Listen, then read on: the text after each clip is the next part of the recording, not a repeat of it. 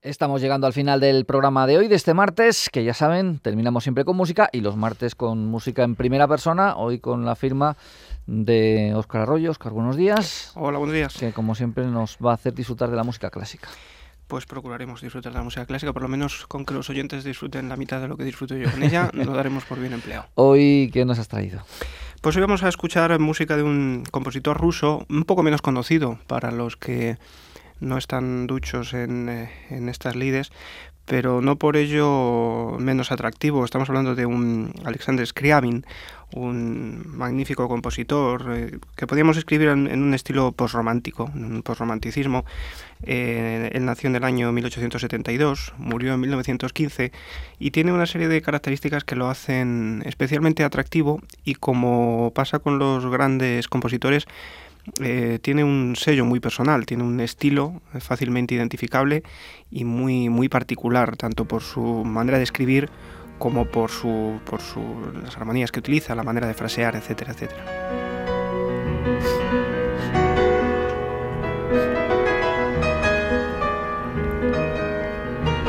Aquí ya estamos escuchando algo al, al piano. Sí, es que fue un gran pianista, gran parte de su repertorio es para, para piano, vuelvo a barrer un poquito para casa. Eh, también tiene, tiene música para orquesta, escucharemos algo. Pero como digo, el repertorio de piano es especialmente interesante. Es como una especie de, de continuación de la música de Chopin, lo que, lo que Chopin hubiera sido si pues la, la, evolución natural de, de, de, su música. ¿no? La música de Scriabin utiliza unas armonías, como estamos escuchando, basadas en el clasicismo, en el romanticismo, pero lo lleva un poco más allá. Esto que estamos escuchando es, ah, estamos escuchando a Vladimir Horowitz tocando seguramente su obra más célebre para piano, para, de Scriabin, el estudio eh, Opus 8 número 12. Eh, y como digo, esta, esta estética romántica, pero ya un poco pasada de rosca, digamos, ya muy, muy expresiva, muy libre, con unas armonías muy expresivas, muy, muy flexibles, ¿no?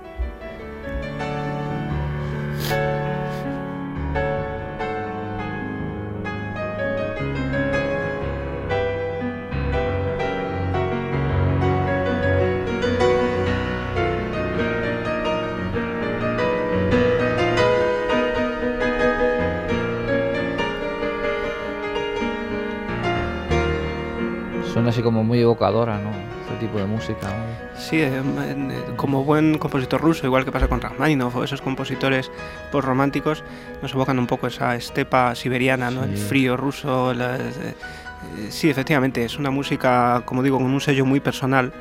Está muy, muy, relacionada con el propio Rachmaninoff. De hecho, teníamos por ahí algún disco de, de Rachmaninoff tocando, tocando música de Scriabin.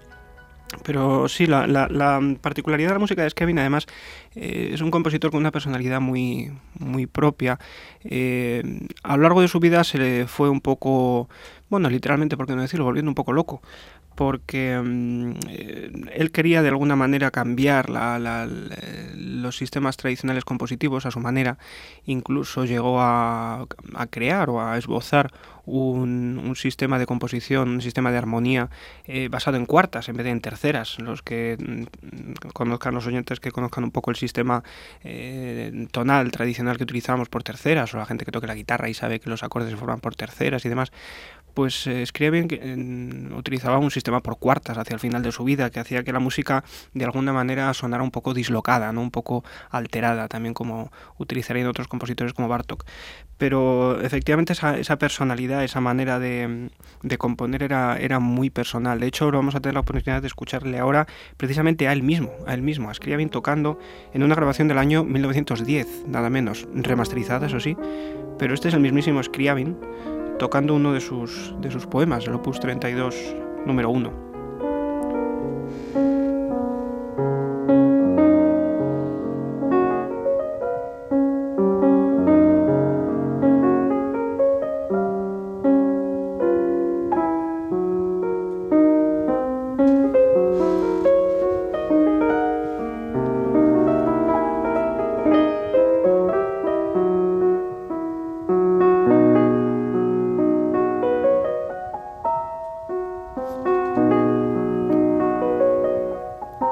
Tal pianista era?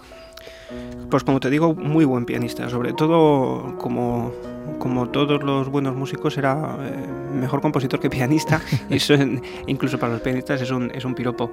Em, en la época de, de, de Scriabin, igual que en la, antigüedad, pues no estaba tan diferenciado el, el, rol del pianista del del compositor. Y em, esa implicación, ¿no? esa implicación en la, música, en la, en la, enseñanza, en la enseñanza en los conservatorios, en la antigua Unión Soviética, pues ese, contacto tanto con los alumnos como con la composición, como con la propia eh, interpretación en los escenarios, les daba una visión muy, conjunta. Eh, aquí escuchamos, como digo, a, a haciendo estos, estos poemas, que como vemos es una armonía reconocible, pero muy, muy estirada, muy, como decía antes, ¿no? muy, muy dislocada, muy ampliada. Eh, tiene una gran producción para, para, piano, tiene un concierto para piano y orquesta también. Eh, pero tiene eh, composiciones para orquesta que utiliza también con unos, unos colores y una tímbrica muy, muy especial. Vamos a tener ocasión ahora de escuchar una, una pieza más suya, una pieza que nos da un poco una idea de ese, como decía, de esa casi locura que, que, que, acabó con él en el final de sus días. Eh, vamos a escuchar un poquito de una obra con un título muy particular, El poema del éxtasis, nada menos. Eh, una música que junto a otras composiciones suyas orquestales eh, buscaba provocar en el oyente un espectáculo total, por decirlo de alguna manera. Hay alguna otra composición suya en la que incluso estaba planteada para utilizarlo con proyecciones de diferentes colores.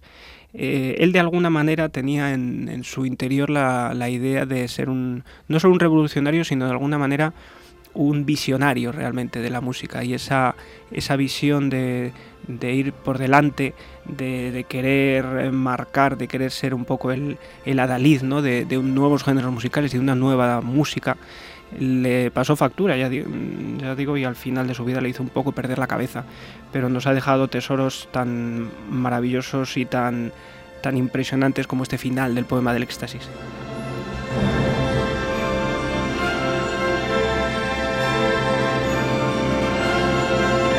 Pues si te parece dejamos que sea su música la que se despida.